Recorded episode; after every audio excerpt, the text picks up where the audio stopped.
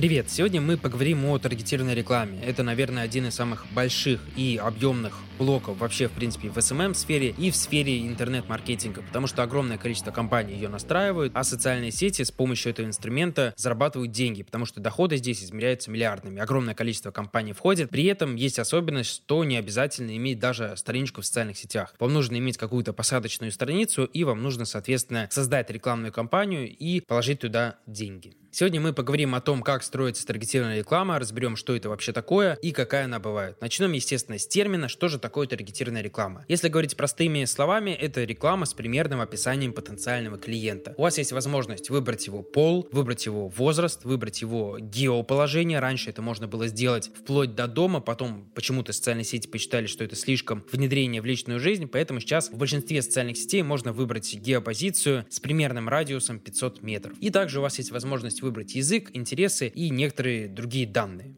Естественно, сопоставление таргетированной рекламы идет с контекстной. Чем же они отличаются? Контекстная реклама — это реклама, которая настраивается на человека, у которого уже сформирован спрос. И это очень важно, потому что таргетированная реклама, она в первую очередь настраивается на тех людей, которые всего лишь потенциально могут стать клиентами. То есть э, яркое сравнение, которое, наверное, все прояснит. Если вы вводите в контексте в Яндексе, где угодно, фразу «стоматолог в Санкт-Петербурге» выпадает реклама, у вас четко сформирован спрос, и, скорее всего, вам нужен стоматолог. Если мы настраиваем рекламу в социальных сетях, мы можем всего лишь выбрать, например, какой-то интерес. Пусть это будет медицина. И понятно, что со временем у нас появляется возможность настраивать рекламу на какие-то ключевые слова, например, во ВКонтакте и в Одноклассниках. Но все-таки таргетированная реклама — это реклама, которая в первую очередь настраивается на тех людей, у которых еще спрос не сформирован. Если говорить про классический принцип, у нас есть принцип воронки продаж, то как раз какие-то верхние составляющие, когда у клиента еще нет спроса, он не осведомлен, это и есть таргетированная реклама.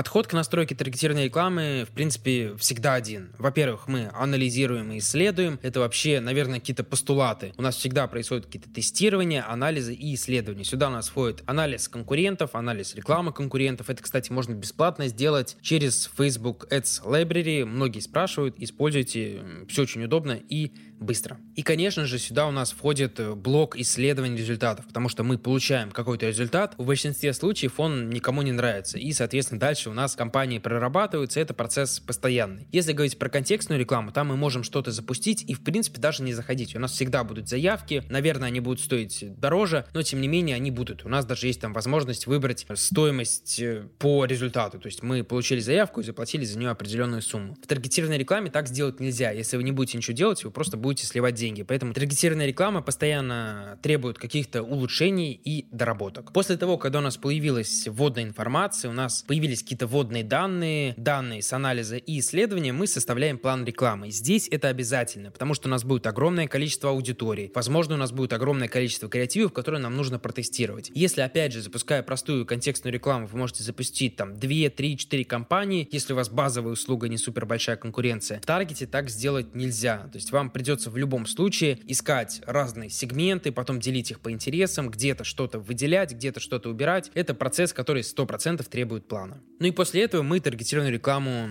запускаем. И дальше у нас начинается как раз вот этот процесс тестирования креативов, аудиторий, заголовков и целей. Давайте начнем разбираться по порядку, что и что. Первое это цели, это то, с чем вы сталкиваетесь, заходя в любой рекламный кабинет, в любой социальной сети. Я не буду вам рассказывать о целях, потому что у вас есть возможность кликнуть там на вопросительный восклицательный знак, и у вас просто они четко откроются, что и что. Если вкратце, то в любом рекламном кабинете есть базовые цели. Это перформанс направление, когда мы работаем конкретно на клиентов и конкретно на получение, например, контактных данных человека. Это всякие цели лидогенерации, например, конверсия, получение лидов и прочее. У нас есть цель брендинг, когда мы работаем на бренд, это цели касательно узнаваемости, охват, узнаваемость как раз вот что-то такое. И у нас есть средние цели, это, например, цель трафик, который является наиболее часто. Это такое бренд и бренд направление, и перформанс, когда мы работаем и на узнаваемость, и на получение клиентов. Что-то такое нейтральное, чего придерживается большая часть рекламных кампаний в Фейсбуке, в Инстаграме и в других социальных сетях. Это обычно что-то такое нейтральное. Дальше у нас идет целевая аудитория. Наверное, самый сложный элемент, потому что он всегда требует каких-то тестирований. Опять же, вследствие того, что у нас нет возможности четко выбрать каких-то клиентов, мы начинаем их примерно выцеплять по интересам. То есть обычно это какое-то базовое сегментирование. То есть мы отсекаем людей людей 18, пусть будет 25, 25, 45 и 45, 65. И уже там начинаем играть с интересами. Вот как раз интересы — это фишка таргетинга. У нас есть возможность выбрать вообще колоссально разные интересы, начиная от, например, выборов еды, то есть мы можем выбрать интерес стейк, интерес гриль и так далее, и заканчивая платежеспособностью. То есть по некоторым интересам мы можем выцепить платежеспособных или неплатежеспособных людей. И самая главная рекомендация, которую я могу вам здесь дать, это не нужно пихать огромное количество интересов. Тогда вам просто будет элементарно сложно понять, какие интересы отрабатывают хорошо, какие плохо. Я рекомендую, опять же, все это делить на количество компаний какое-то, в зависимости от того, какой у вас есть бюджет, и использовать по 2-3 интереса. По поводу интересов, по поводу того, как их подбирать, здесь, если у вас есть детальное описание потенциального клиента от, соответственно, вашего клиента, либо от отдела маркетинга, в зависимости от того, с кем вы работаете, вы можете примерно как-то все это сопоставлять. Опять же, точно сделать это нельзя. Если мы говорим про вот таргетинг в чистом виде, который есть в Инстаграме, то, к сожалению, это работает именно так. Если мы говорим про таргетинг в ВКонтакте, там довольно большое количество более продвинутых инструментов и таких более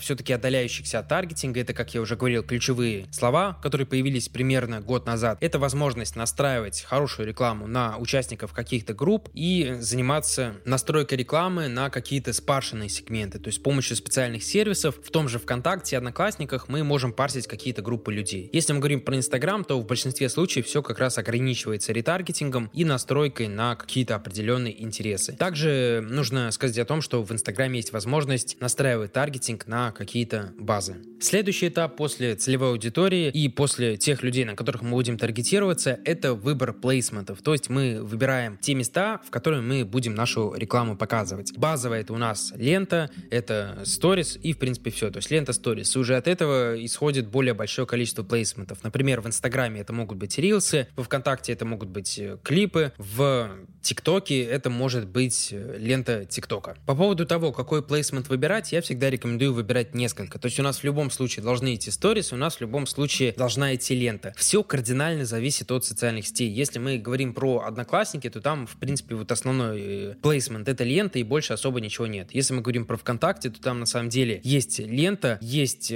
сторис, э, и из этого восходит огромное количество вариаций. То есть мы можем запускать и карусель, и запускать какие-то прямоугольные изображения, и квадратные, и делать все, что только можно. Если мы говорим про Инстаграм и про более детальную настройку рекламы через э, Facebook бизнес, то у нас есть возможность выбрать вообще не только Инстаграм и Facebook, а еще другие партнерские социальные сети. Обычно реклама там какой-то супер популярностью не пользуется, но как альтернатива, если у вас есть возможность протестировать, в любом случае смотрите на более большое количество плейсментов. Это всегда будет преимуществом, и порой какая-нибудь социальная сеть, на которую вы вообще не возлагали никаких надежд, например, Одноклассники, дает там вам наиболее дешевых клиентов, и это очень даже приятный фактор неожиданности. Поэтому всегда хорошо работать с бюджетом, когда он есть, и когда вам ваш э, клиент дает возможность э, пробовать разные плейсменты, разные социальные сети и вообще разные вариации рекламных кампаний. Обычно любой плейсмент упирается в такой показатель, как CTR, то есть отношение количества кликов к показам. Если, например, на вашу тысячу показов э, кликает 100 людей, это очень хороший показатель, это показатель 10, который практически нереален. Если на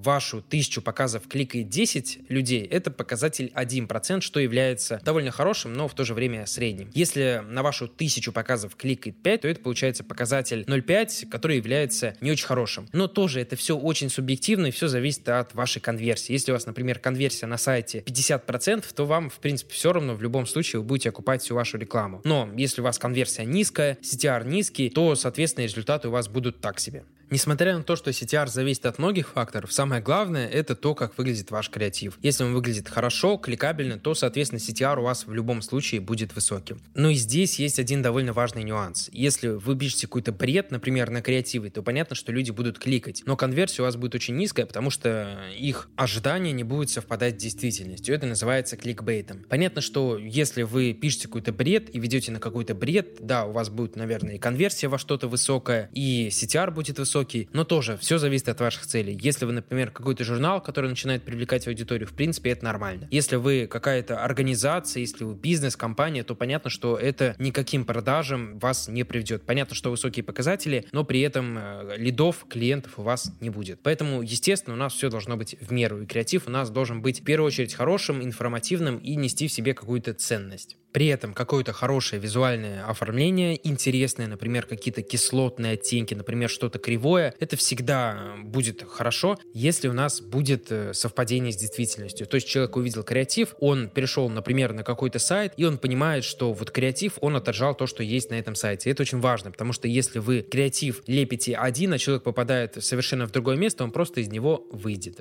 Кстати, я говорил про рекламу в Одноклассниках, еще есть один очень важный нюанс. Это то, что стандартные креативы могут где-то не работать. То есть, если вы возьмете какую-то красивую картинку, если вы запустите рекламу с ней в Инстаграме, она может хорошо зайти, у вас будет высокий CTR. Но если вы возьмете какую-то красивую картинку и запустите ее в Одноклассниках, скорее всего, люди будут сразу понимать, что это реклама, у них будет легкое отторжение, и никто кликать на нее не будет. Это очень важный принцип настройки рекламы. Если мы настраиваем рекламу в разные каналы, если мы настраиваем рекламу в разные социальные сети, у нас везде должен быть свой подход, потому что везде разная аудитория, везде разные тенденции, везде разные тренды. Опять же, веду к тому, что нужно все тестировать, в том числе креативы в разных социальных сетях и на разных каналах. Потому что если вы элементарно не проходите баннерную слепоту, кликов на вашу рекламу будет по минимуму. Вполне логичный вопрос, который должен у вас возникнуть. А по минимуму это сколько?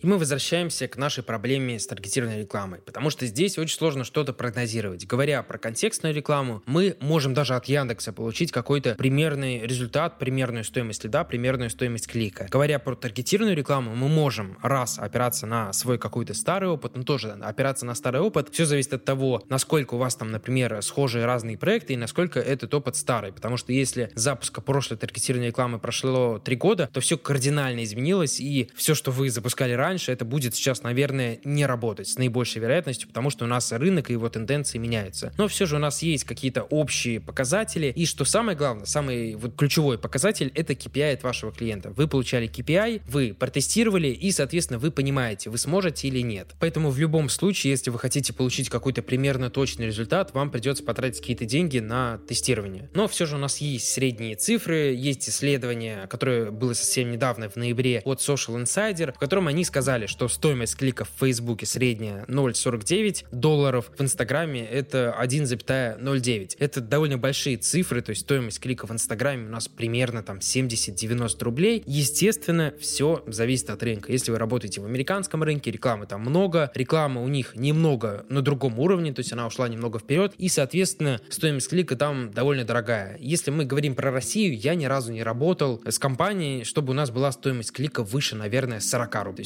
40 это был какой-то максимум в очень сложных сферах. В Москве, если мне память не ошибает, это были ремонтные работы. Поэтому все очень сильно зависит от также региона, в котором вы таргетируетесь, и от конкуренции в нем. Потому что если мы говорим про лайв-блогеров в каком-то 2014 году, мы могли реально получать подписчиков живых с таргетированной рекламы по 5-8 рублей. Сейчас, если мы говорим, то это очень конкурентная тема, где подписчики могут стоить и все 30, и 50 рублей. Общая тенденция подорожания, она в любом случае присутствует присутствует. И в первую очередь она присутствует, потому что больше компаний заходит в таргетированную рекламу, и стоимость тысячи показов просто растет. Если говорить о каких-то моих предположениях, я думаю, что стоимость э, средняя клика в Инстаграме примерно 10-30 рублей. Чтобы сделать все больше, нужно постараться. И не забываем о том, что в Инстаграме, настраивая рекламу, да и даже в любой другой социальной сети, люди кликают не только по ссылке, они могут перейти в вашу группу. Если мы говорим про Инстаграм, то у меня во многих рекламных кампаниях 20-30% кликают по иконке Инстаграма. И это, естественно, должно вас побуждать хорошо оформлять свои социальные сети и хорошо их вести, потому что многие люди видят довольно много рекламы, поэтому они выбирают, исходя не просто из рекламных креативов, а исходя из того, как вы ведете свои свою социальную сеть, какое у вас там оформление, какой у вас там контент.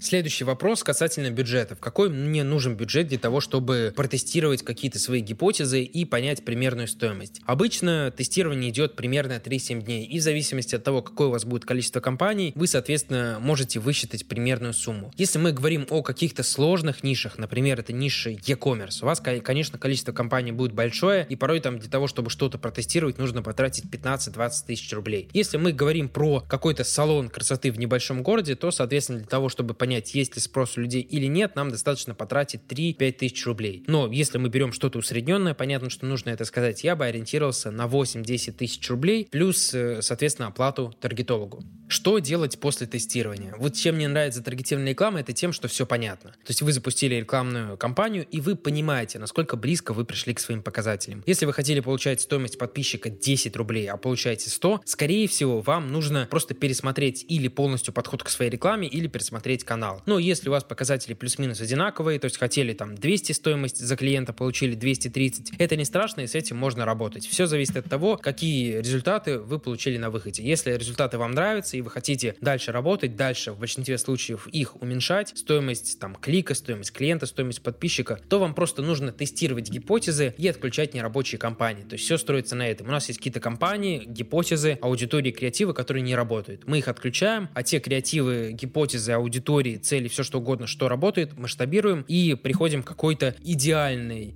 структуре, к которой мы, к сожалению или к счастью, не придем никак, потому что вся таргетированная реклама должна постоянно улучшаться и дорабатываться.